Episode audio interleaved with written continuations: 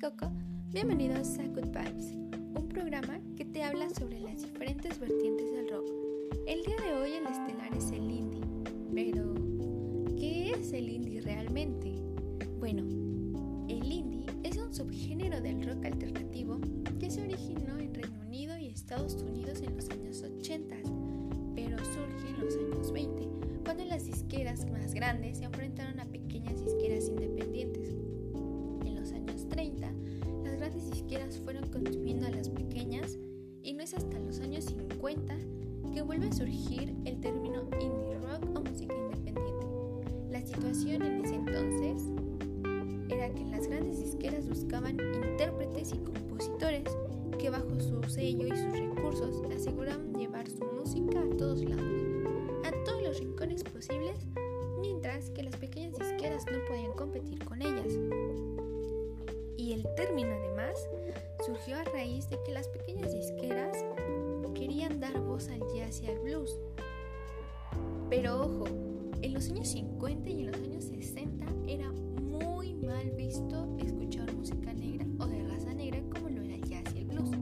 Es por eso que cada vez que salía una canción bajo el sello de una disquera independiente era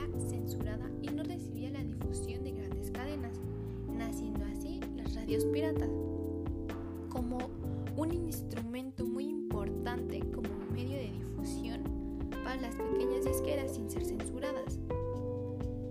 Cabe mencionar que este subgénero es muy vanguardista y ofrece diversas alternativas como el punk, el post-punk, el folk o el alternativo como tal, derivando formas como el grunge y el chamber pop.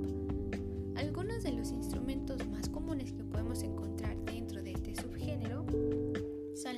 guitarra, el bajo, la batería, el teclado, los vocales y los sintetizadores. Ojo que con el último, los sintetizadores han sido desarrollados con el avance tecnológico a lo largo de los años y no solo es utilizado dentro de este género, sino también para el pop y la electrónica, por ejemplo.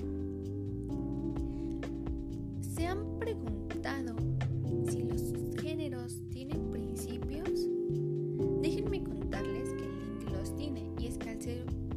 un subgénero vanguardista es puramente artístico y no va nada enfocado a lo comercial, siguiendo así sus raíces de las pequeñas y grandes disqueras. No va ligado absolutamente en nada con el marketing. Y es que al ser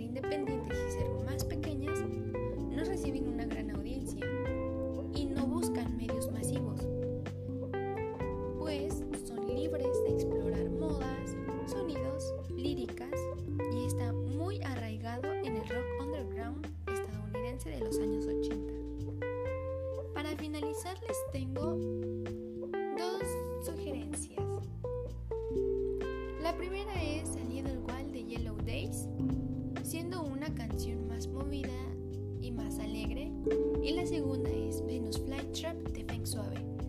Esta última es más tranquila, más ligera, pero ambos son de grupos independientes que si bien no están familiarizados con el subgénero, podrían ser buenas opciones para ir adentrándose en